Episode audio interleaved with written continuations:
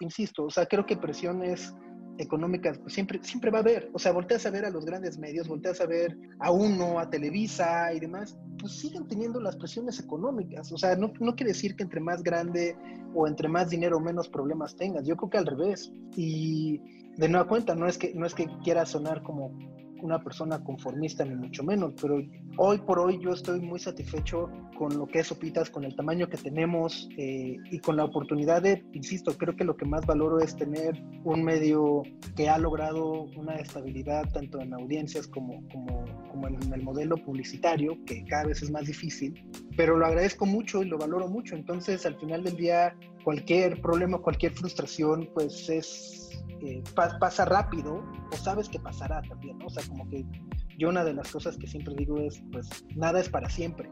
Pero muchas veces los medios están más preocupados por tener una oficina espectacular en un edificio inteligente, tas, tas, tas, que en pagarle bien a su, a su equipo, ¿no? O sea, y a mí me parece un poco o un tanto absurdo este tema de, a lo mejor la renta de tu oficina te cuesta tres veces más de lo que te costaría pagarle a tu equipo insisto, no, no, no, no soy quien para decirlo, pero creo que es ahí donde a lo mejor muchos, muchos medios podrían encontrar la solución. Y luego también eh, creo que todos hemos visto que, que y, es, y, es, general, que cuando nos va bien, eh, es decir, si tuviste un año eh, donde creciste 10%, la meta para tu siguiente año no es mantenerte. La meta que, te ponen o, o, que les ponen es, ah, pues este año creciste el 10, pues el próximo año tienes que crecer el 15, ¿no? Y nunca acabas, o sea, porque entonces es, o sea, y, es esta parte de, de, ser un poco realistas. En el momento, en el lugar y bajo las circunstancias correctas. El fútbol, la música y el entretenimiento no son gustos exclusivos de él, pero sí fue el primero que logró reunir esas pasiones en un mismo lugar. Empezó como una broma, dado que iba a estar cubriendo por tres meses el Mundial de Alemania para Record, se preguntó cómo iba a estar en contacto con sus amigos. Aprovechó un dominio que tenía guardado, sopitas.com, y decidió que ahí publicaría fotos, textos y videos de su viaje. Las redes sociales en aquel entonces o no existían o no tenían penetración masiva. Sopitas.com fue creado en el 2006. A 14 años de distancia, se mantiene como una de las marcas nativas digitales más grandes de México, con 3.8 millones de usuarios únicos en mayo de 2020, de acuerdo a Comscore, y él como una de las personas más influyentes de México y Latinoamérica. Es Francisco Alanís Sopitas, un tipo muy afortunado, como él se define en Twitter. Yo soy Mauricio Cabrera y este es The Coffee, episodio 17, segunda temporada. Comenzamos.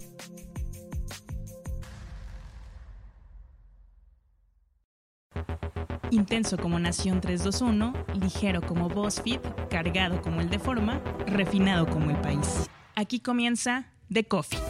Grandes historias para grandes storytellers. Un podcast con el sabor de Story Baker por Mauricio Cabrera.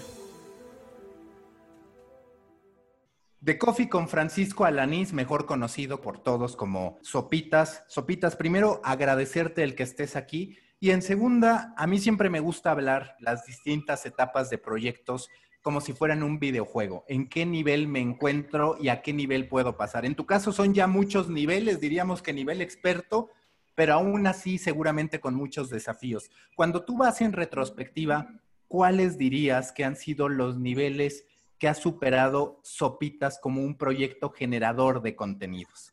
Uf, eh, eh, a ver, creo que eh, en esta parte de, niveles es muy cierto, pero además los niveles como que se van recalibrando con el paso de los años. Por ejemplo, Sopitas empezó siendo un blog que después fue mutando indirectamente a un medio digital independiente, que sigue siendo independiente, y que creo que ese es uno de los niveles más difíciles, poderte mantener eh, independientes sin recibir pautas de gobierno, sin recibir inversiones y poder seguir operando y, subsistiendo. Obviamente con las limitaciones que eso implica, ¿no? Obviamente eh, de repente pues ves que hay medios que, que, abren y llegan y despliegan un gran poderío y dices, chale, me gustaría, o, ¿no? Pero al final del día, pues tienes que aprender a vivir un poco con los pros y los contras de las decisiones que vas, que vas tomando y, me parece que justo el tener la independencia para poder tomar decisiones editoriales o pues operativas, pues tiene un valor que muchas veces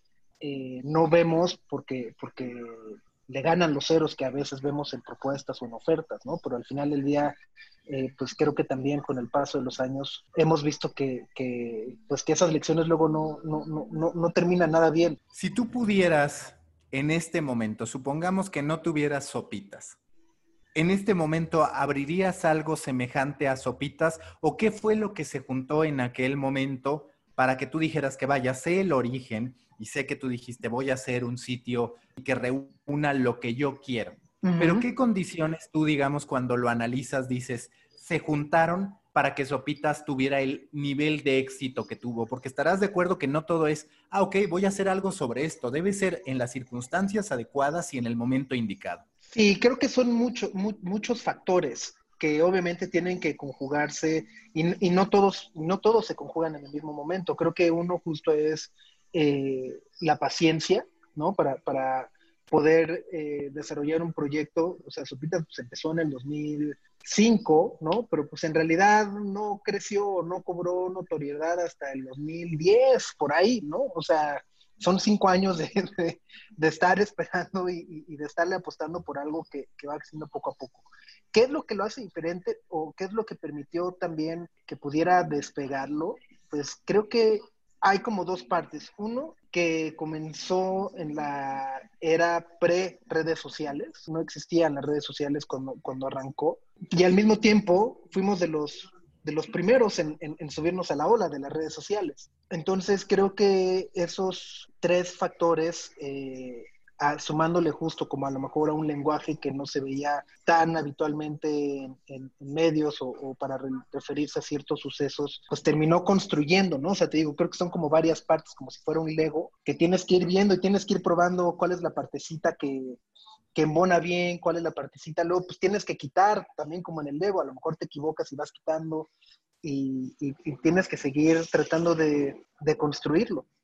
¿Cuál ha sido tu cualidad para estar en el momento indicado? Porque estarás de acuerdo que no eras el único fan de la música y del deporte, cuando de repente te invitan a ser columnista de récord. Estarás de acuerdo que no eres el único al que le gustaba lo que publicaba sopitas.com en el momento en el que decides lanzar el sitio. O sea, intentando hacer un análisis modesto, pero también realista de cómo tú has podido crecer, hablando en particular de tu plataforma digital, de tu posicionamiento, ¿cuáles dirías que han sido esos beneficios o esas decisiones acertadas y por qué las has tomado?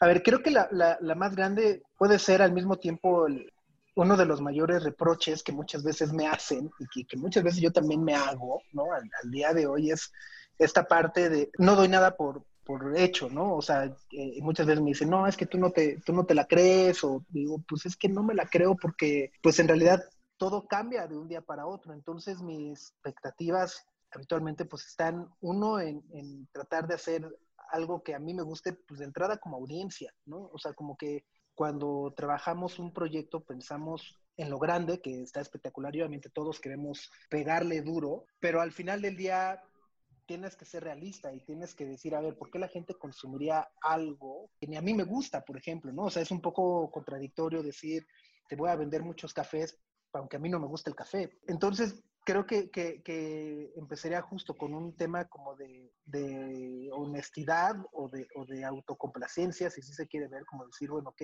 a mí me gustaría esto y creo que no existe. Creo que ese es otro punto que justo era como, pues en el 2005, 2006, no existía nada similar.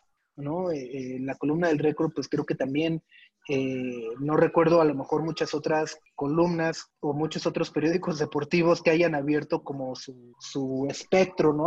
O sea, como que eran espacios reservados justo como para periodistas especializados en deportes. Entonces creo que es como esa frescura, como el ofrecer también algo que no existía o que no existe. Y pues esta parte de, de cuestionarnos o cuestionarme puntualmente de, bueno, ok, a mí me gusta, ¿no? O sea, está padre, o no me gusta y, creo que al final ya la audiencia muchas veces se da cuenta de, esos proyectos, ¿no? O sea, cuando, cuando, están, se usan muchos adjetivos, ¿no? Cuando están hechos con pasión o consigue tus sueños y demás, que es también un, discurso que obviamente tiene una parte cierta, pero que no, no, no puedes desarrollar todo un producto o toda una plataforma a, raíz del, del, cumple tus sueños o, o, date gusto, ¿no? Este, justo, yo sigo pensando en que, en que son muchas cosas y que además pues, los factores, insisto, van, van cambiando constantemente, o sea, la evolución de, del ecosistema digital, pues cuántas vueltas ha dado en estos 15, 16 años. Al momento en que tú analizas tu nivel de satisfacción con sopitas.com, en su momento has dicho esto no me gusta y has dado marcha atrás, porque pues al final todos saben que sí, se llama Sopitas, que tú estás detrás, que tú eres la cara, pero eres un caso complejo de analizar porque eres una marca personal, pero también con un sitio en el que se sabe que hay otras manos, por ende otras visiones, que a veces pueden ir contra lo que tú piensas o pueden no reflejar tus valores. En fin, es, e, es, de bastante cuidado porque afecta dos rubros, no solo el profesional, sino también el personal. Sí, eh, es, eh, de acuerdo, es un, es un caso este, único para, para bien y para mal, ¿no? O sea, justo también, en, a lo mejor en este tema de expansiones o de inversiones y demás, pues es también como, pues es que no puedes invertir en una persona, ¿no? Este, es, es extraño, ¿no?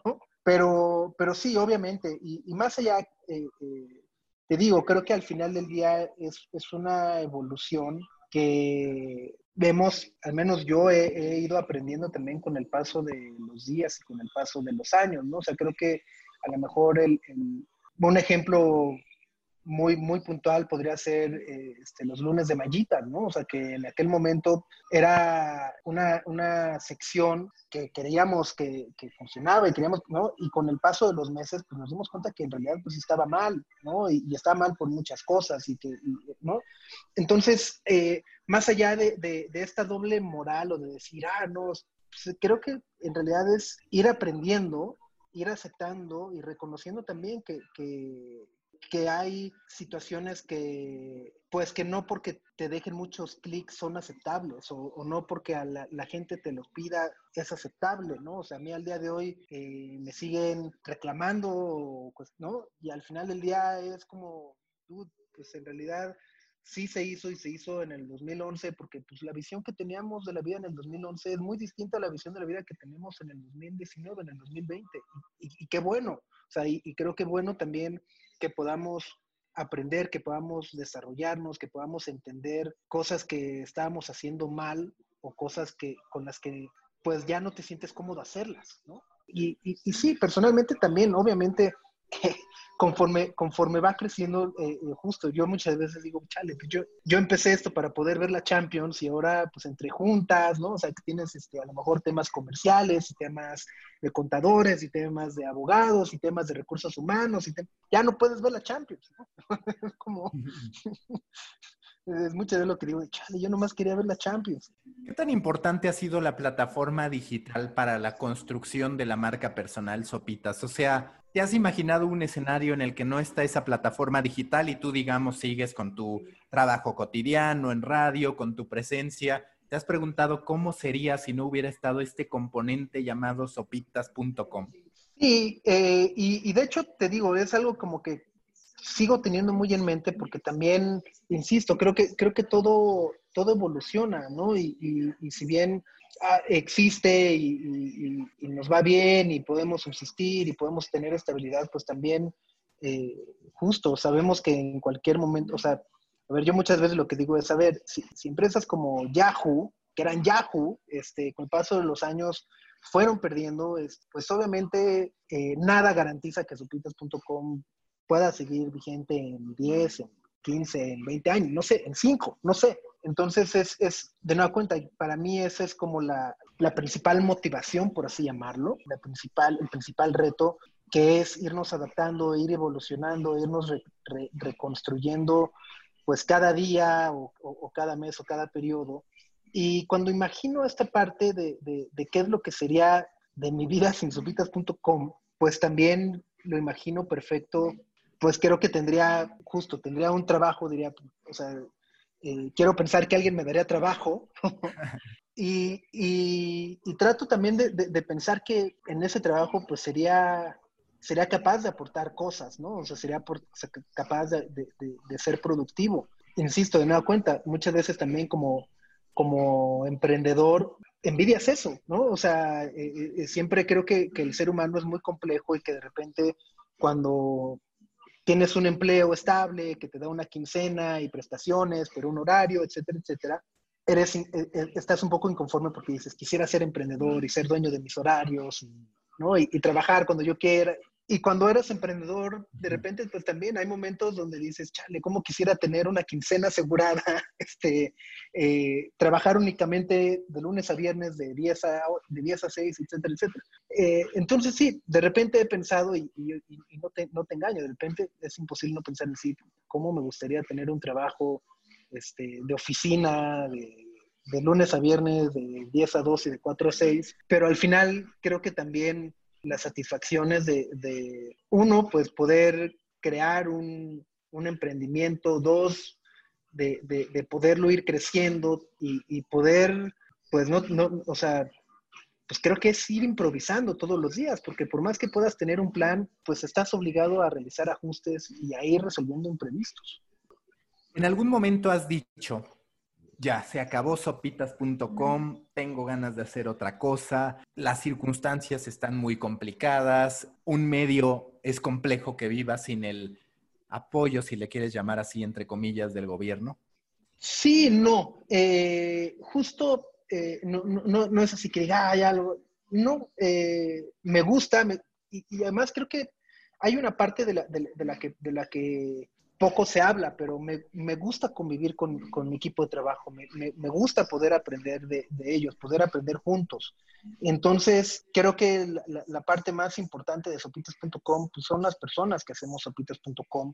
Entonces, disfruto mucho poder convivir con ellos, poder trabajar con ellos, poder encontrar soluciones con ellos. Y ante ello, insisto, o sea, creo que presión es económicas, pues siempre, siempre va a haber. O sea, volteas a ver a los grandes medios, volteas a ver a uno, a Televisa y demás, pues siguen teniendo las presiones económicas. O sea, no, no quiere decir que entre más grande o entre más dinero menos problemas tengas. Yo creo que al revés. Y de nueva cuenta, no es que, no es que quiera sonar como una persona conformista, ni mucho menos, pero hoy por hoy yo estoy muy satisfecho con lo que es Sopitas, con el tamaño que tenemos eh, y con la oportunidad de, insisto, creo que lo que más valoro es tener un medio que ha logrado una estabilidad tanto en audiencias como, como, como en el modelo publicitario, que cada vez es más difícil, pero lo agradezco mucho y lo valoro mucho. Entonces, al final del día, cualquier problema, cualquier frustración, pues es, eh, pasa rápido o sabes que pasará también, ¿no? O sea, como que yo una de las cosas que siempre digo es, pues,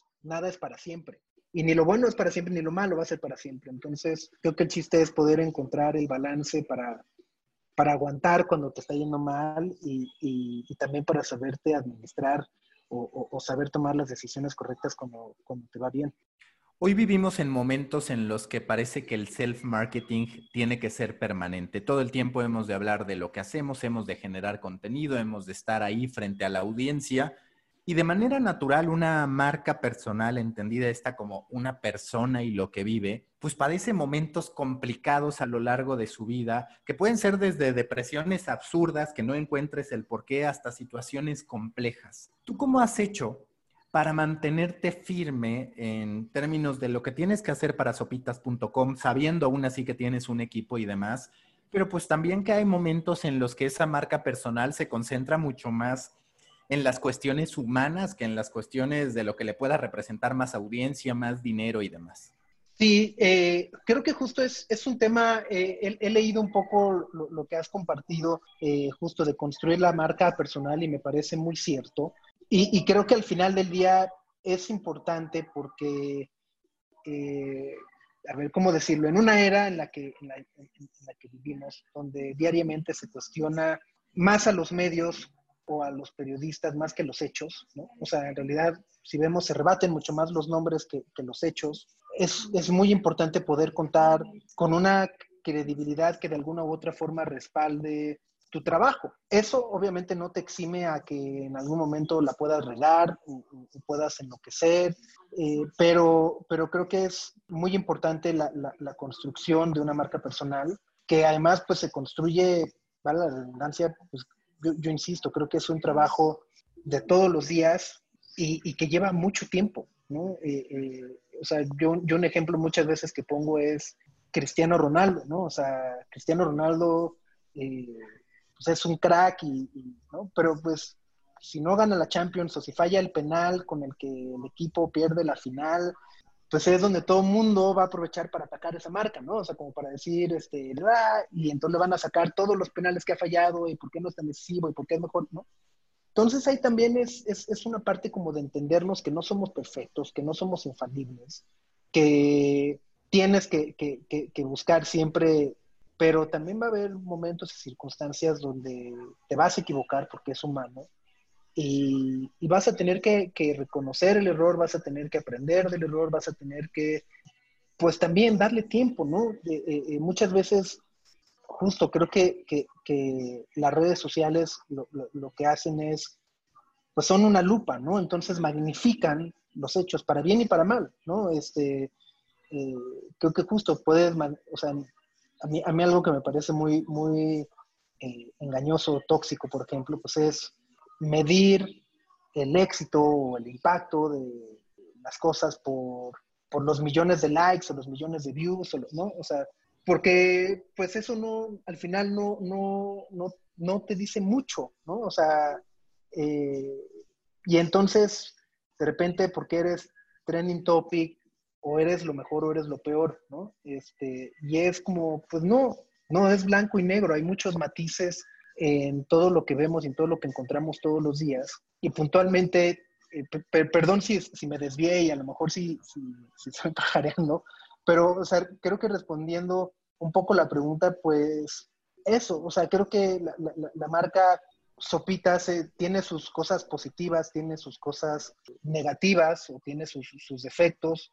Y pues eso, al menos tengo claro, tenemos claro que, que justo es imposible poderle dar, yo lo digo es, no le puedes caer bien a todo el mundo, pero al final del día se hacen las cosas bien y creo que eso es algo que, que con lo que me he dado cuenta con el paso de los años es que, pues al principio, pues había muchas, muchas personas que a lo mejor por mera impresión decían, no, Sopitas es, es chafa o, ¿no? Eh, o, o ese güey no es periodista, ¿no? Y al final del día, yo estoy seguro que, que, probablemente en aquel momento algo estábamos haciendo para reflejar eso, ¿no?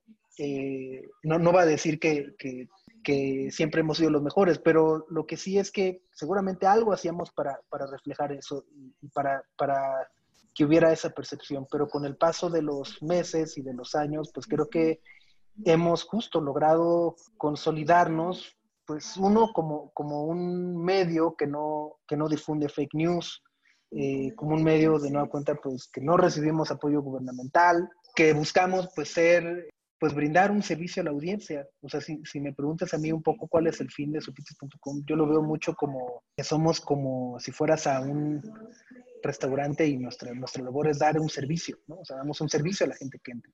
Para ti, ¿cuál es el momento que vive sopitas.com? ¿Se ha mantenido de manera recurrente entre los nativos digitales más visitados de México?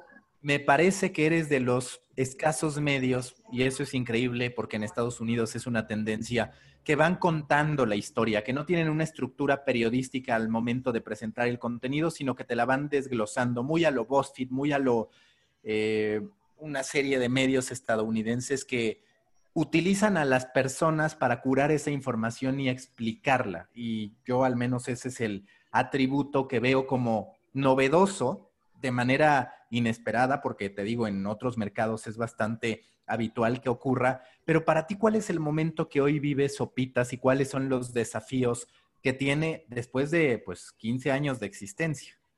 Pues mira, eh, ahorita es un momento muy particular, creo que en general para toda la industria, ¿no? Eh, eh, este tema de COVID-19, como, como vimos, pues fue una ola que, que, que, se sigue moviendo, ¿no? O sea, todavía no, no acabamos de aterrizar bien, ni saber cómo va a, funcionar, cuál va a ser la, evolución, pero lo que sí vemos es que es un buen momento para intentar nuevas cosas, para tratar de, de, de, cuenta, evolucionar o tratar de familiarizarnos con otros eh, modelos, como pueden ser justo, eh, o formatos como pueden ser audios o, o, videos.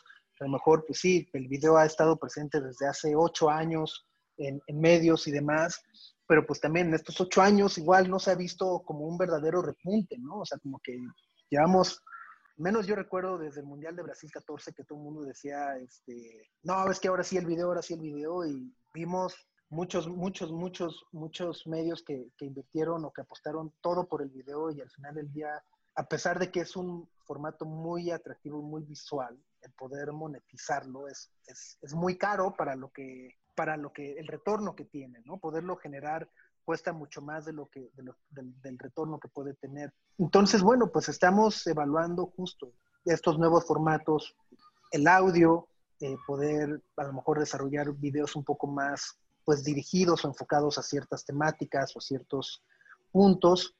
Y pues un poco lo, lo, lo que digo, creo que nuestro reto siempre es poder subsistir y poder seguirnos adaptando o evolucionando a, a, lo que van requiriendo pues las necesidades de, del medio y de, y de, la audiencia. Hace rato hablabas de cómo pues a veces hay exigencias o exhibiciones, si le quieres llamar así, de lo que alguien, cualquiera, posteaba en 2010, 2011, 2005 contra lo que hoy es correcto.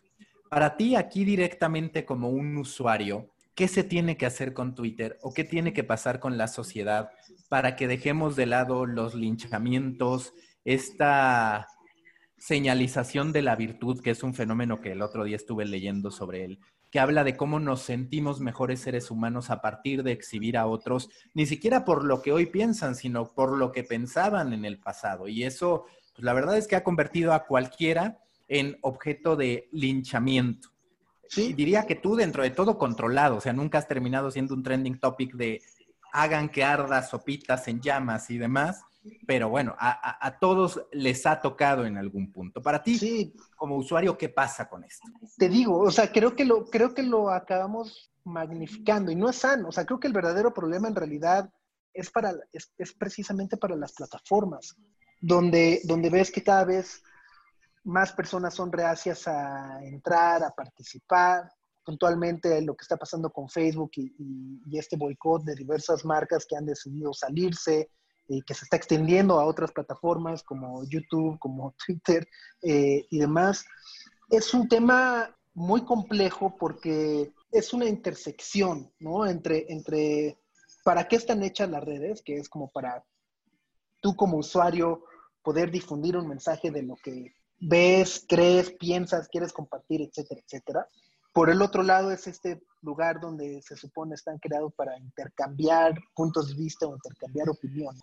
Y por el otro lado está también esta parte de la autorregulación o la, o la autocensura o la censura, hasta qué punto debería estar permitido, hasta qué punto no. Y luego a eso hay que agregar la variable también como de la libertad de expresión. O sea, acaba siendo un cruce como de estos muy complejos como el de, Tokio, ¿no? Que hay como cinco semáforos en una callecita. Y al final del día, creo que todos sabemos que la solución es un...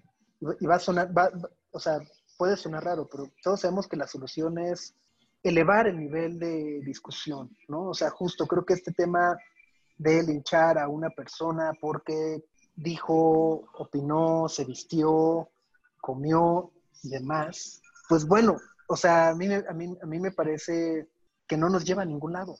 Y de nueva cuenta, al final del día es algo que solamente vive en, eh, en Twitter y con el paso de los días y de las semanas, pues, pues nadie se acuerda, ¿no? O sea, como que cada semana también o cada día va cambiando quién es el, chavo, ¿no? O sea, a lo mejor la semana pasada era Chumel, este año fue, esta semana fue Beatriz Gutiérrez, ¿no?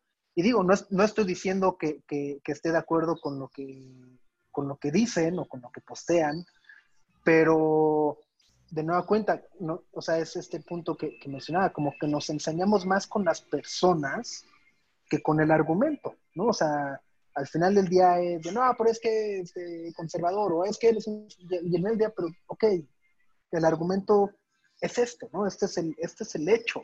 Discutamos el hecho, argumentemos eh, lo, ocurrido y no justo las personas si hace cinco años, o si hace ocho años, o si hace dos semanas, o si hace tres meses. Storybakers, antes de continuar con este episodio de The Coffee, quiero invitarlos a extender nuestros puntos de contacto. ¿Cómo lo pueden hacer? Siguiendo a Storybaker tanto en Twitter como en Instagram con Storybaker-bajo.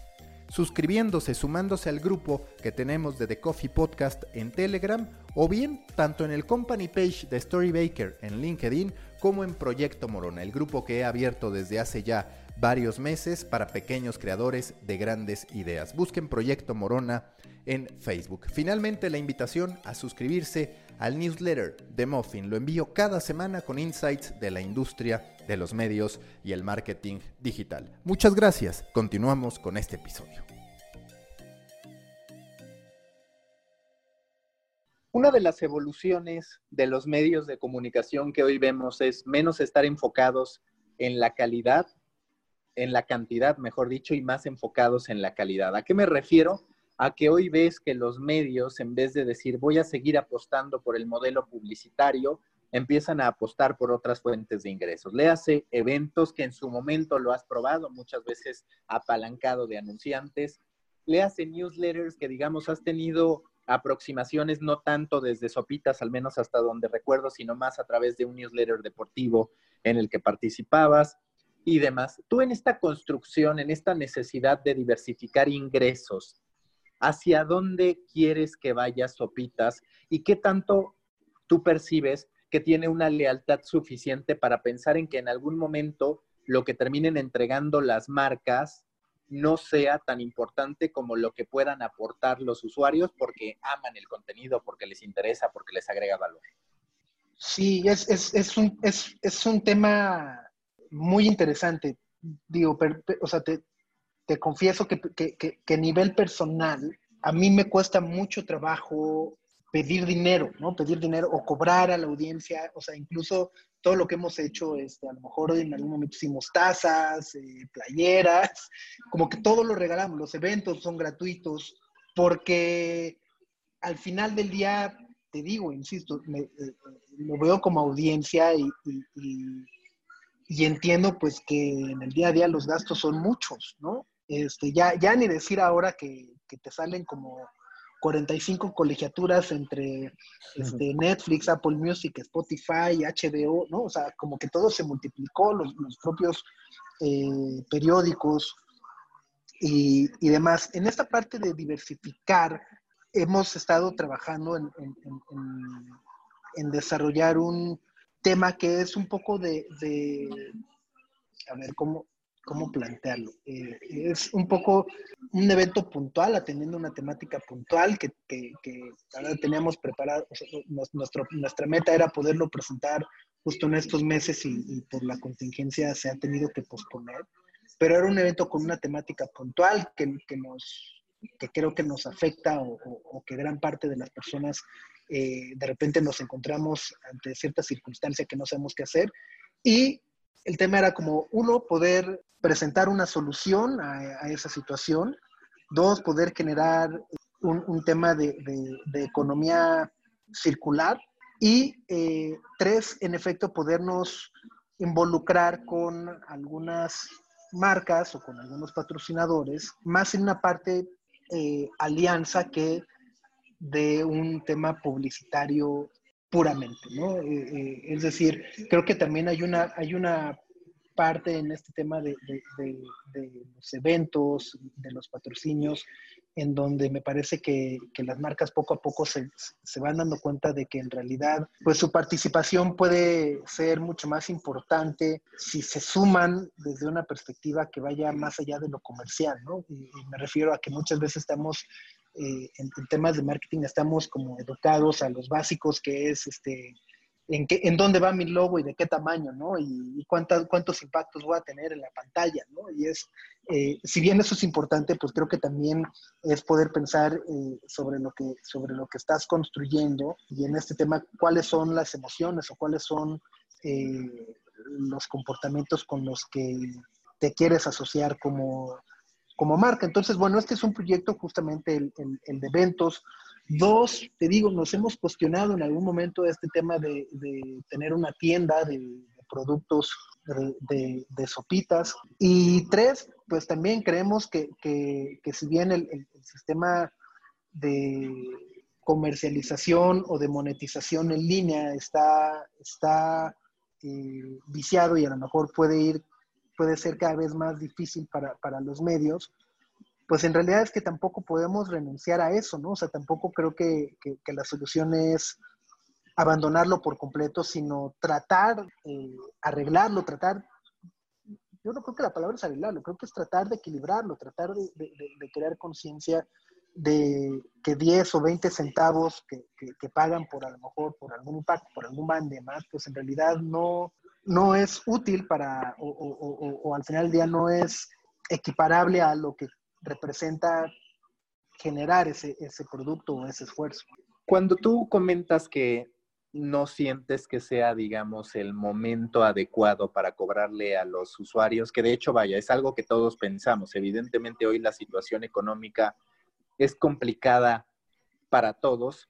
¿Tú qué avenidas ves, ya no para Sopitas, sino para los medios de comunicación que hoy se debaten entre la vida y la muerte, que también es cierto que uno de los salvadores lógicos es el gobierno, pero también con todo lo que ello implica en términos de, pues, falta a la libertad de expresión, un conflicto de intereses, en fin, cualquier cantidad de cuestiones que sabemos que ocurren en distintos medios. Pues es que creo que, a ver, eh, eh regreso un poco, ¿eh? Y, es, a lo mejor, a lo mejor suelo pecar por de, ser muy, este, optimista o, a lo mejor de, de, ser, pero insisto, muchas veces los, modelos de negocio pues están pensados para generar más y más y más ganancias, eh, eh, en vez un poco de, decir, ok, necesitamos esto, este, con esto podemos subsistir, eh, con esto podemos crecer, con esto podemos seguir desarrollándonos.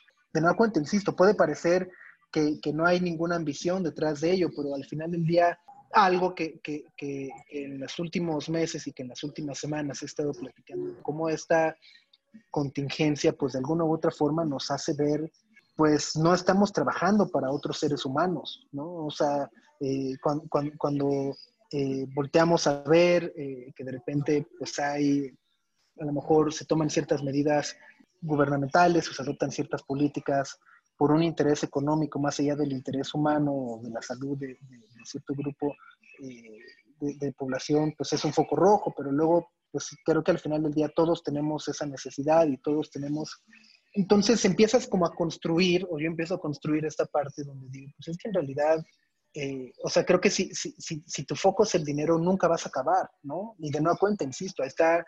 Eh, Elon Musk, está Jeff Bezos, está, o sea, ves los grandes millonarios del mundo, siguen preocupados por tener más dinero, ¿no? Cuando al final del día dices, dude, eres el, el cuate más rico del mundo. Este, ajá, o sea, como cuál es esa obsesión de decir, ahora voy a conquistar tal mercado y ahora voy a ir, ¿no? Es, es, es una ambición que al menos yo personalmente, no, o sea, no va a decir que es desmedida o no es desmedida, a mí no me corresponde, pero al menos personalmente eh, no la comparto porque en el Inter pues se, se, se, lleva en medio a, a, a, muchas personas, ¿no? Eh, eh, este tema que hemos visto en los últimos meses, la precarización del trabajo en, en, los medios de comunicación, a mí me parece que es un precedente que puede ser muy delicado al futuro, ¿no? Eh, y entiendo perfectamente la situación, entiendo perfectamente las razones por las que de repente pues hay compañías que se ven obligadas a lo mejor a tener que negociar una rebaja salarial con sus trabajadores.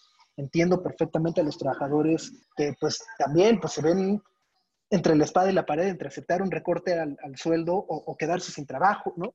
Pero de nueva cuenta, creo que, creo que eh, son precedentes que no podemos dar por sentados, que no podemos eh, dar por hechos y que, y que tendríamos que estar trabajando en torno a cuál es el mundo en el que queremos vivir, y cuál es eh, la industria en la, que nos queremos desarrollar, empezando por cosas, de nueva cuenta, eh, inmediatas y, comunales. Es, eh, o sea, en, en, el tema de decir, bueno, pues, ¿qué crees? Ahora este, te va a costar una lana leer mi opinión. Pues, digo, afortunadamente, quiero creer que, que alguien estaría dispuesto a pagarlo pero no, no, no creo que sea lo correcto, ¿sabes? O sea, de nueva cuenta, es, es una postura personal y, digo, a lo mejor en algún momento, de nueva cuenta, en, en algún momento encuentro esa parte que, que, no he visto todavía de decir, claro, es que tienes que cobrar porque tal, tal, tal, tal, tal, y a lo mejor, a lo mejor lo acabamos implementando, espero no, personalmente no me gustaría, personalmente no lo veo en un, dentro de un plan cercano, pero creo que al final justo en, en, en, una época en donde la desinformación es uno de los mayores problemas con los que nos enfrentamos diariamente, creo que la solución no es restringir la información. O sea, tú dirías, de acuerdo a lo que leo de tu comentario, que uno de los errores de los medios, y a ver, a mí me parece que coincido, es que muchos medios pensaron que iban a ser tan valiosas como empresas tecnológicas, empezaron a contratar cualquier cantidad de personal, se hicieron de una estructura multimillonaria ¿Y qué terminó pasando? Sobre todo en Estados Unidos, digamos, son los casos más notorios, pero también en México hay casos de derroche que al final no hay un retorno de inversión. O sea, tú a lo que llamarías en este momento post pandemia, si es que podemos considerar que ya acabó, que yo lo pongo en tela de juicio, pero bueno, en estos momentos de la llamada nueva normalidad, lo que dirías es, los medios tienen que aprender a ser no modestos, pero conservadores en sus expectativas, a ser conscientes de que tal vez tener un medio de 10 personas, de 12, de 8, no es tan mala idea? Sí, y creo que muchas veces, muchas veces, eh, a ver, y, no, es, no es un ataque, no es señalar a nadie, ni mucho menos, pero muchas veces los medios están más preocupados por tener una oficina espectacular en un edificio inteligente, tas, tas, tas, que en pagarle bien a su, a su equipo, ¿no? O sea, y a mí me parece un poco o un tanto absurdo este tema de, a lo mejor la renta de tu oficina te cuesta tres veces más de lo que te costaría pagarle a tu equipo. Insisto, no, no, no, no soy quien para decirlo, pero creo que es ahí donde a lo mejor muchos, muchos medios podrían encontrar la solución. Y luego también eh, creo que todos hemos visto que, que y, es, y, es, general, que cuando nos va bien, eh, es decir, si tuviste un año eh, donde creciste 10%, la meta para tu siguiente año no es mantenerte. La meta que, te ponen o, que les ponen es, ah, pues si este año creciste el 10, pues el próximo año tienes que crecer el 15, ¿no?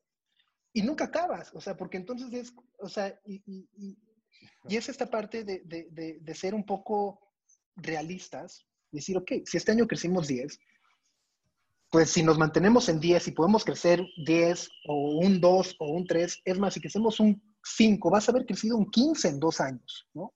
Que es, que es maravilloso. O sea, creo que en efecto hay, hay, hay que ser un poco más, no sé si la palabra es realista, pero un poco más eh, justos también con, con, con, los equipos, con las personas, que aceptémoslo también. Quien ha trabajado en un medio, pues sabe mucho también como de estas exigencias que a lo mejor hay, ¿no? Este estrés que, que, que, viene con el que te llegas a, a, la mañana todos los días porque tienes que llegar a lo mejor a un número, ¿no? Y eso pues muchas veces también se ve reflejado en la calidad de las notas, en, la temática de las notas, donde muchas veces pues hay cierta cantidad de contenidos que en realidad pues no tendrían por qué existir, de no ser porque generan mucho clic. ¿Tú cómo divides tus distintas fuentes de ingresos? Hablando de sopitas.com, ya después te haría una pregunta sobre tu marca personal, por así decirlo, pero los ingresos en, en sopitas.com cómo se dividen entre branded content, entre display, vaya, las avenidas que tú tengas para hacerte de ingresos.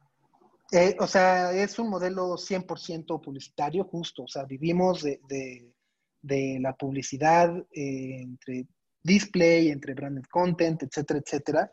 Eh, yo creo que, que, que, es un modelo, obviamente, donde hemos visto cómo el, el, el, display en los últimos años pues, se ha ido al piso, pero en el que también hemos logrado, hemos tratado de encontrar eh, alianzas con eh, los, anunciantes, con, las marcas, para poder generar productos conjuntos, ¿no? Eh, justo ahora, ahora en, la, la, pandemia logramos desarrollar uno de,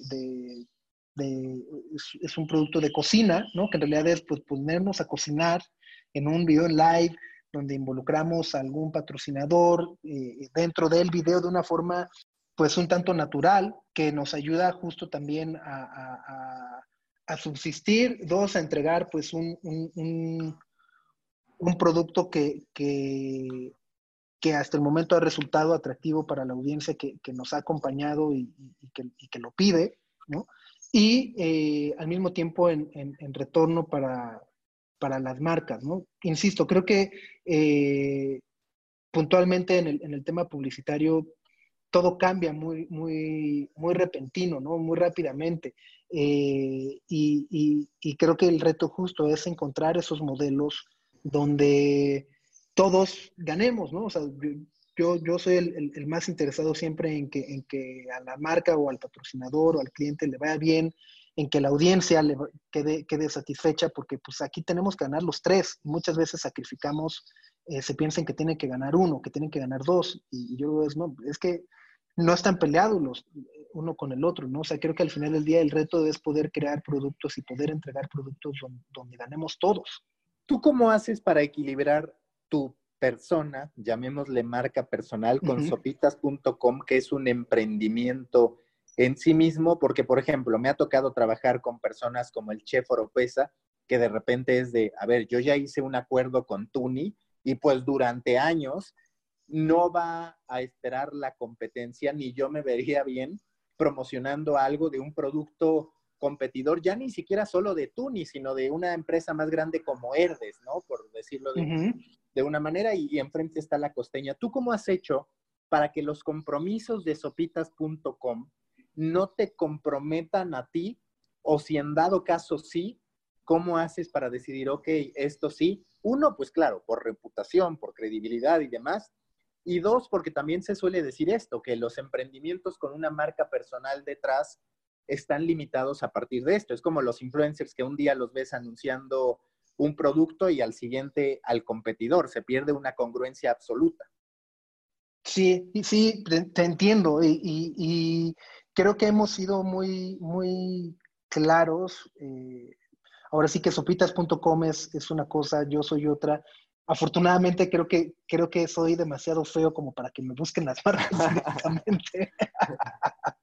Eh, entonces, eh, la, verdad es que no, no, he tenido eh, como esa disyuntiva de es que te queremos a ti, no, en, lo más, en lo más mínimo. Entonces, de nueva cuenta, justo creo que al, al final en, esta etapa en la, que vivimos, yo creo que lo importante de nueva cuenta es, es el contenido y no son las personas. Este, y, al menos es como, como, como, yo lo veo, ¿no? Al final del día, eh, obviamente entiendo el, valor de, o la importancia de quién te lo dice, pero creo que siempre tiene más peso el qué es lo que te dice. Hoy, ¿cuántas personas conforman Sopitas? Hoy somos 28. ¿Y cuáles son para ti las métricas más importantes? Digo, entiendo por el modelo publicitario que es número de visitas y demás, pero ¿hay alguna métrica o algún esquema que tú digas o sientas que es único del modo en que analizas, en que se evalúa el rendimiento y el éxito en sopitas.com? Sí, y, y, de nueva cuenta, a lo mejor, a lo mejor soy el único, a lo mejor no, creo que, la, o sea, obviamente las métricas nos importan, pero, o sea, me parecen, creo que, creo que las métricas no, no nos dicen toda la verdad.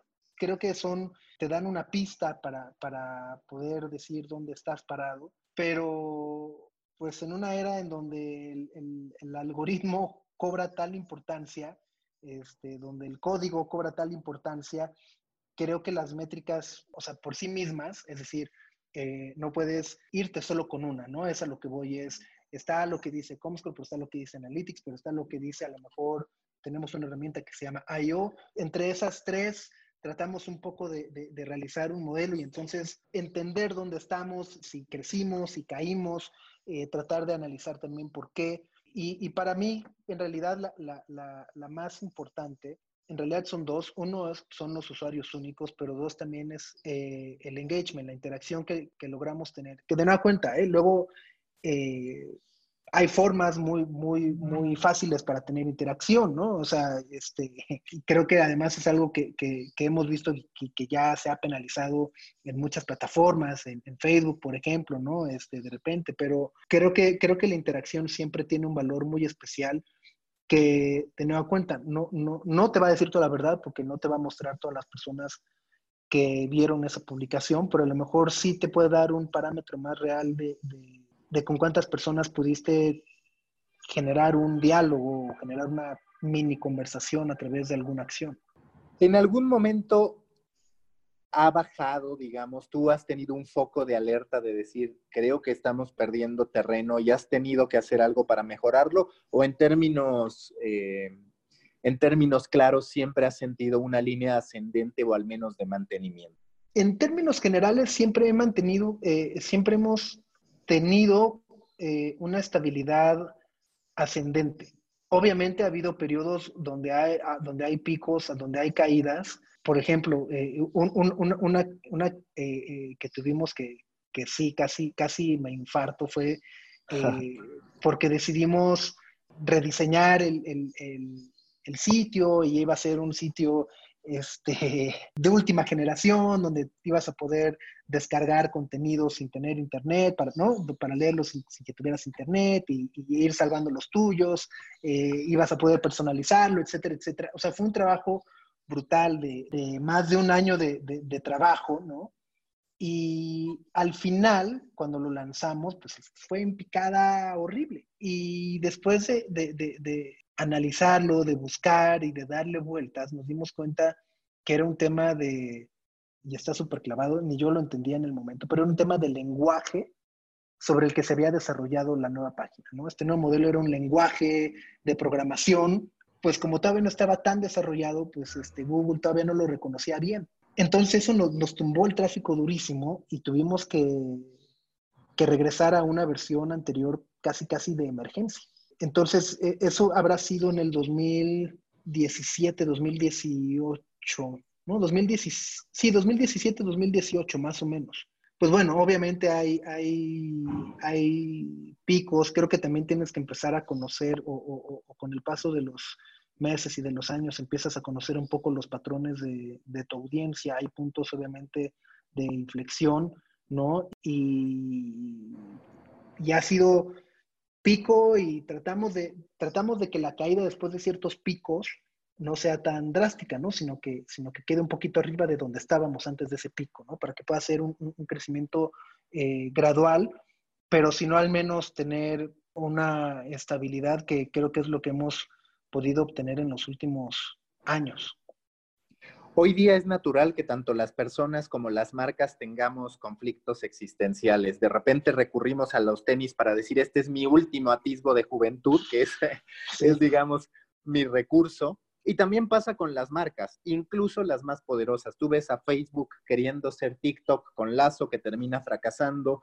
Ves a medios que son de una generación y de pronto intentan hacer contenido para otra generación. ¿Tú cómo has ido trazando ese camino? Porque, a ver, es una marca, si lo queremos llamar así, vieja en digital. 15 años es mucho, muchísimo en digital. Por el otro están todas estas nuevas plataformas donde dices, ahí están los nuevos usuarios. Y siempre existe este, esta pregunta, este, este interrogante de decir, a ver, atiendo a los que están creciendo conmigo atiendo a los nuevos, intento hacer una apuesta mixta. ¿Cuál es tu approach a ese respecto?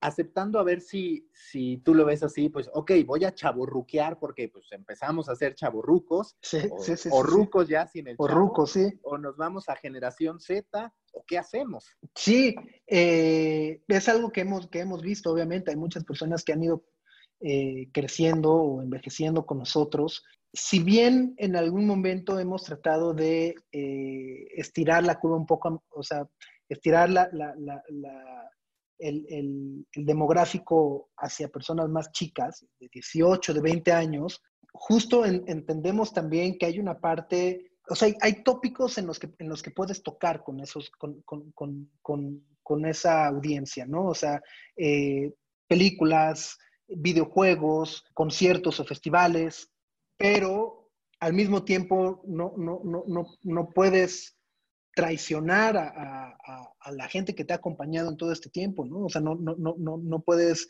este, de repente justo, eh, creo que lo dices, ¿no? es una especie como de chaborruquear, este, pues ahora de, que le vamos a entrar al K-pop, porque pues es lo que escuchan los, los, los, chicos ahora. No, no, no es que, no es que esté, no es que esté mal entrarle, pero pues creo que no, no es algo que, que a lo mejor la audiencia de identifique con Sopitas, ¿no? A lo mejor la nueva película de Spider-Man, sí, ¿no? Y entonces es ahí donde centramos a lo mejor eh, eh, la mira para poder estirar esta curva hacia, hacia una edad más joven, por así llamarlo, ¿no? O sea, ahorita nuestro demográfico más fuerte es de 25 a 34 años, ¿no? Eh, entonces, si, si, si, me, si, me, preguntas cuál sería mi óptimo, diría, si pudiéramos pegarle a los 21, ¿no? O sea, los 20, 21, a los 34 estaría sensacional de nueva cuenta, no por eso pues puedes traicionar tu, esencia o tus valores o, lo que has ido construyendo para poder, justo, ¿no? O sea, para poder llegar a un número, de nueva cuenta, ¿no? Es ese número, ¿qué significa? ¿Qué es? ¿Qué, conlleva?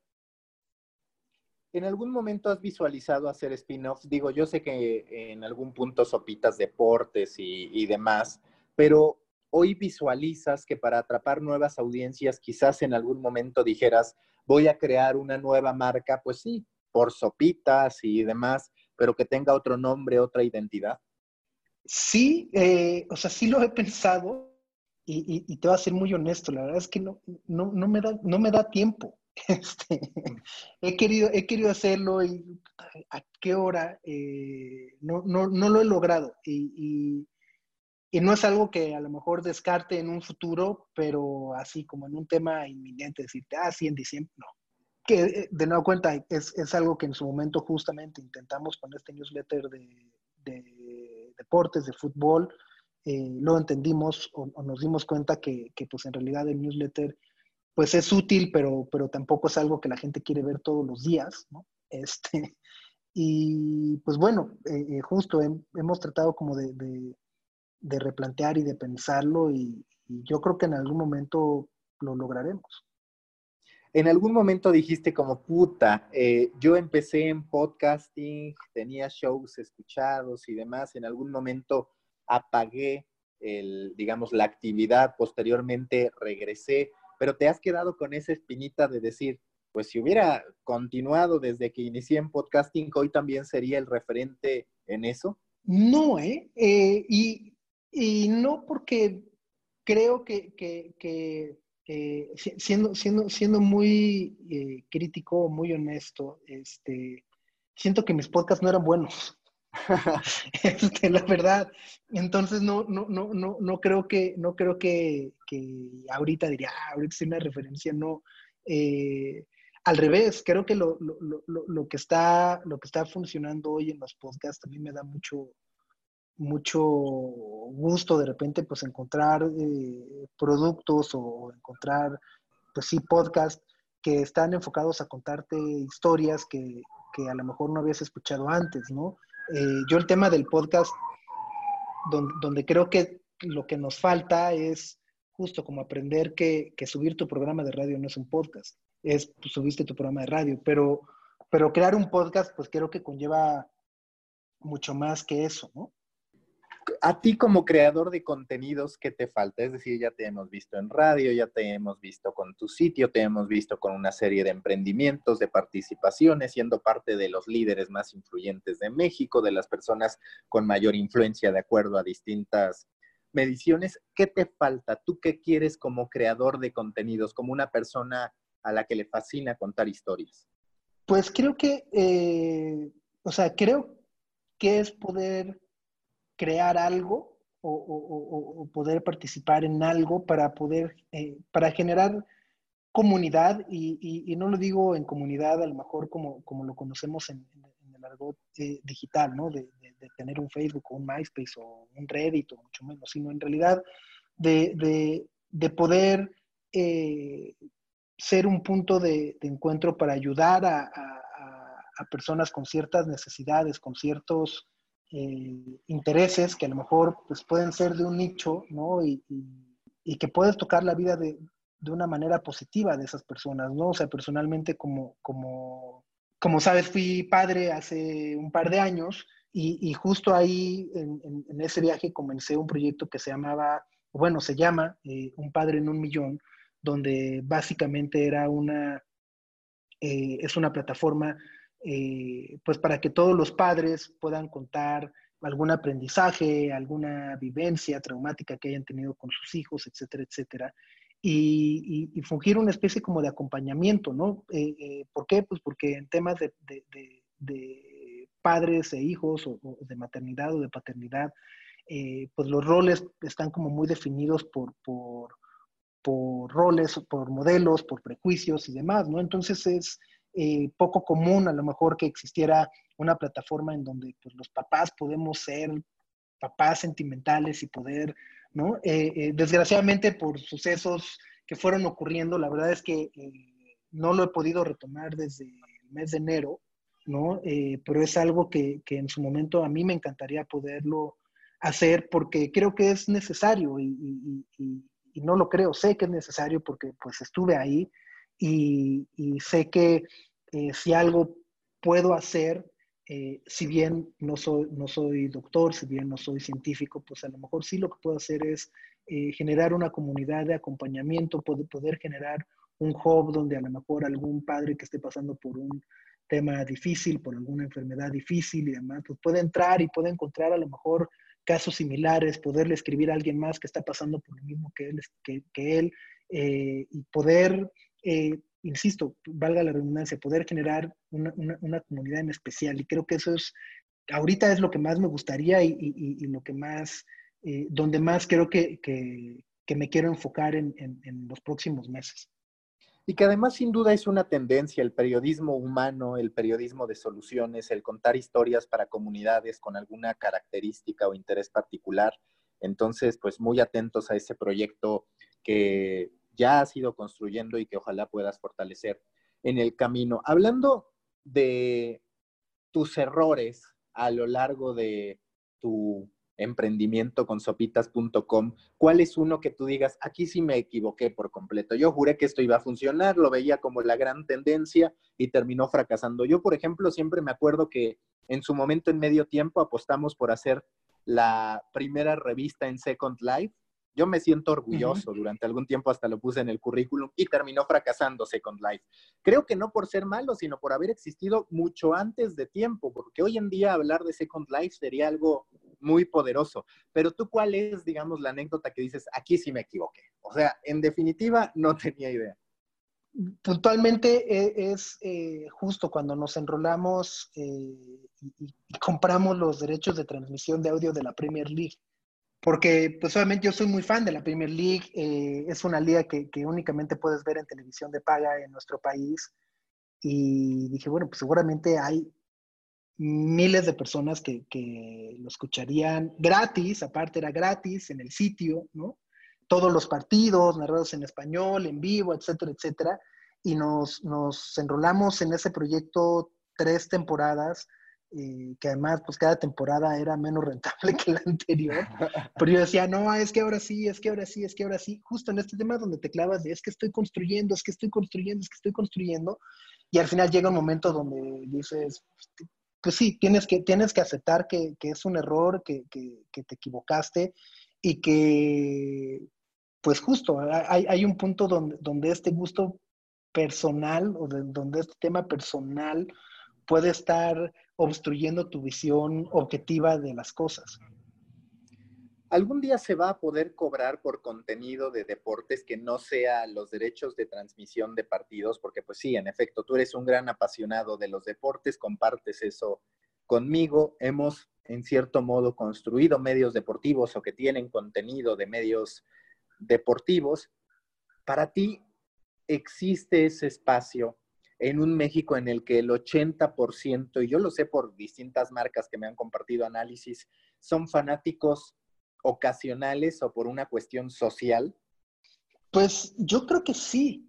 O sea, eh, y, siento que, que, el reto para muchos emprendedores, para muchas personas que, que están, eh, que quieren empezar a hacer un medio de, de deportes, obviamente si estás pensando ser un medio como los que ya existen, es, muy mala idea, pero creo que el reto está ahí, es justo es, este punto. Eh, platicábamos de, de The Athletic, que, que, a mí me gusta mucho y que además me parece un tema eh, muy agresivo, ¿no? No me gusta también esta otra parte en donde pues ha ido desarmando, por así decirlo, a, periódicos locales, eh, haciéndose de sus mejores periodistas para esta plataforma de paga. Eh, no sabemos todavía si va a ser rentable o no, parece que, están sufriendo también en temas de, dinero y de inversiones, pero me parece una apuesta interesante porque justo lo, que te ofrece es un contenido deportivo que no, no, no, no está atado a ver un partido o a ver eh, un torneo, ¿no? Es, un tema más que a mí como, como aficionado me gusta mucho, que es poder leer historias que no conocías, poder leer entrevistas eh, a las que no tenías acceso, eh, poder leer otros puntos de vista, poder entender situaciones a lo mejor de las que todo el mundo está hablando y, yo, te soy sincero, soy, soy, soy de ese 80% que es fanático ocasional del béisbol, ¿no? Eh, entonces, de repente poder eh, eh, entender bien cuál era el problema en la negociación de grandes ligas para que pudiera haber temporada, no iba a haber temporada y demás, eso me, me, me, me gusta mucho. Yo creo que en México podría ocurrir algo siempre y cuando las, los equipos y las ligas estén dispuestos también a a cambiar sus modelos de, comunicación, ¿no? O sea, creo que un tema que, ha condicionado mucho el periodismo deportivo en México es, es, como, el huevo, como el huevo y la gallina. Por un lado es este tema de la limitante o, el acceso tan restringido que tienes muchas veces a los, a los jugadores para poder desarrollar entrevistas, para poder desarrollar eh, contenidos. Y al mismo tiempo muchas veces es el contenido que se termina desarrollando cuando tienes ese acceso, ¿no? O sea, por eso digo, es como que de repente es el huevo y la gallina. Creo que también eh, eh, es una falta de, pues no sé si la palabra es de, nos hace falta madurar en ese aspecto también eh, a, las ligas, a los equipos, a los atletas, a los periodistas, para poder cuestionar sin agredir, para poder señalar sin linchar, ¿no? Y al mismo tiempo también para poder responder esas preguntas, responder esos cuestionamientos y, no, y no ser el, ya no, hay que vetar, ya no hay que darle entrevista nunca más a ese medio, a ese periodista, a esa persona, ¿no? Eh, eh, creo que estamos enlodados en ese tema de, quién tiene acceso a los atletas eh, y al mismo tiempo es, una vez que se tiene ese acceso, cuál es el uso que se le da. Ya nos vamos acercando al final de este podcast, pero como veo que eres una persona optimista, te quiero pedir que me des optimismo si es que es tu opinión. Digamos, yo soy el estereotipo en deseos del aficionado mexicano. Quiero que el América sea el más grande de México, que eso ya se me concedió históricamente. Pero por el otro, ¿tú crees que nos vamos a morir sin ver a México campeón del mundo, cuando menos en instancias semifinales, por ejemplo? Híjole, eh, es, muy, es muy lapidario, ¿no? decir que no, eh, eh, pero, la, pero la realidad es que también, pues yo, yo acabo de cumplir 40 años y en los 40 años que tengo de vida no ha pasado, ¿no? y, y, además, pues todo parece indicar que cada vez es más difícil y que cada vez va a ser más difícil, al menos no ves una estructura, una infraestructura organizada eh, o, trazada para cumplir ese, e, ese propósito, ¿no? Eh, creo que lo que acabamos de ver con el fútbol mexicano en los últimos meses, pues ha sido desastroso, por decirlo menos, pero creo que eh, a mí, a mí, a mí como, como aficionado, pues de verdad me tiene muy indignado, ¿no? O sea, me tiene muy indignado en el sentido de decir, el fútbol mexicano tiene una gran injerencia social, una gran influencia social en una época en donde el país está viviendo una de sus más grandes crisis, el fútbol mexicano desapareció y, no estuvieron ahí eh, para decir, eh, te vamos a apoyar o al menos cumple con estas medidas o no han estado ahí, en realidad han estado ahí para decir, eh, para jalonearse entre ellos, para ver este, si desaparece un equipo y aparece por, por arte de magia en otro, para ver quién se queda los derechos y para ver, ¿no? Y al final, yo, yo, yo sí lo, lo he platicado y, lo cuestiono abiertamente, es pues en octubre o noviembre que, que, regrese la, la, fecha FIFA, pues si digo, bueno, ¿y con qué cara nos van a pedir que nos pongamos la verde cuando ellos, pues en la crisis más grande del país, pues simplemente no se la pusieron? Entonces, eh, creo, que, creo que no a corto plazo, ¿no? Al, menos dudo que en el 2022 o en el 2026 podamos estar en una mejor posición de la que estuvimos en Brasil o, en Sudáfrica, ¿no? Eh, es más, quiero decir, hasta en Rusia. Pero si te fijas, el, presente es muy, es muy oscuro para, para México a nivel selecciones. Y yo que pensaba en ti para que me dieras optimismo, pero bueno. es, que, es, que, es, que, y es que en la estructura de fútbol es muy difícil ser optimista, ¿no? Eh, yo creo que incluso tal tensión es, eh, obedece a que ni los propios dueños son optimistas de su negocio. Si tuvieras que recomendar una serie, una película, un libro que te haya inspirado en tu vida, también en tu capacidad para crear historias, para emprender, ¿cuáles serían? ¿Qué recomendarías a la gente? Mira, de libro es eh, uno de un autor británico que se llama Nick Hornby. Eh, no es su mejor libro, de hecho, eh, pero es el que a mí personalmente me sirvió más en su momento. Se llama Slam. es de principios de los 2000 y es, es de adolescentes patinetos y demás. a mí, a mí me, me, me, gusta mucho porque justo es la historia de un adolescente que le gusta mucho estar en patineta y, y pues que justo se enfrenta a, una de las primeras grandes casualidades o, una de las grandes problemáticas de la vida y es, pues te, un poco te, te ayuda a entender que los problemas o que en esta vida siempre va a haber problemas y que de alguna u otra forma siempre habrá la forma de solucionarlos. ¿no? Entonces, bueno, ese libro a mí me, me, sirvió mucho en, su momento. Justo lo, lo, leía mientras, yo creo que eran como la, la etapa en donde estaba empezando Sopitas, sopitas.com, eh, 2005, 2006, por ahí ha, de ser. Eh, de, series, qué difícil, ¿no? Porque además ahora la cantidad que hay de series que, que, que, que puedes ver es, es brutal. Había una se, me fue ahorita el, nombre. Eh, es una que canceló incluso la NFL. Se llama Playmakers, ya me acordé. Playmakers. Eh, era de fútbol americano, la, transmitía ESPN y la, propia liga, bueno, la acabaron cancelando por presiones de la, propia liga, de la propia NFL, eh, porque vio o, vio que la serie retrataba lo que ocurre al interior de la liga de una forma muy realista. Entonces dijo, no, eso, eso que, que, están mostrando es muy realista, duró creo que una temporada o dos temporadas a lo mucho.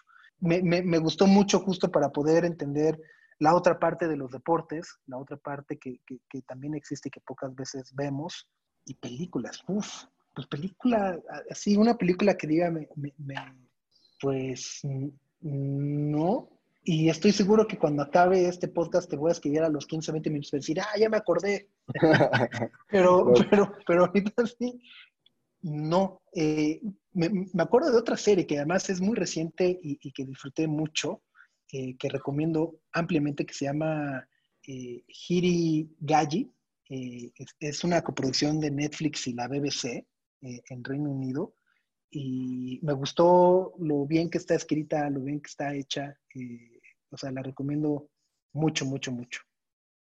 La última pregunta de siempre en The Coffee. Si tú fueras un tipo de café a partir de tu personalidad, a partir de lo que quieres proyectar, ¿a qué sabrías sopitas? ¿A qué tipo de café? Eh, yo creo que sería un latte, así, eh, no voy a decir que, deslactosado porque no está deslactosado. claramente, claramente no, pero, pero sería un latte normal, ¿no? O sea, creo que justo es una parte, es una carga de, café eh, cargado y un poco de leche también como para diluirlo y, para que sepa más ligero, más, este, pues sí, más, más alegre. Pues muchísimas gracias, Sopitas. Yo te quiero recomendar Upload, una serie en Amazon, que no sé si fue el confinamiento o qué, pero a mí me gustó mucho porque habla de cómo tras la muerte, en ese momento ya puedes, digamos, rentar, por así decirlo, un terreno virtual en el que tú sigues existiendo en modo avatar. No sé si ya la viste, pero no, Eh, ¿Offload? Chécala. Offload, sí. Ok, Chécalo. ah, voy a checar. Sí, muchísimas gracias, Sopitas. No, a ti, Mau, que estés muy bien. Busca la próxima semana un nuevo episodio cargado de emprendimiento, endulzado con grandes historias y narrado por grandes storytellers. Suscríbete a The Coffee, un podcast de storytellers para storytellers, un producto de Storybaker por Mauricio Cabrera.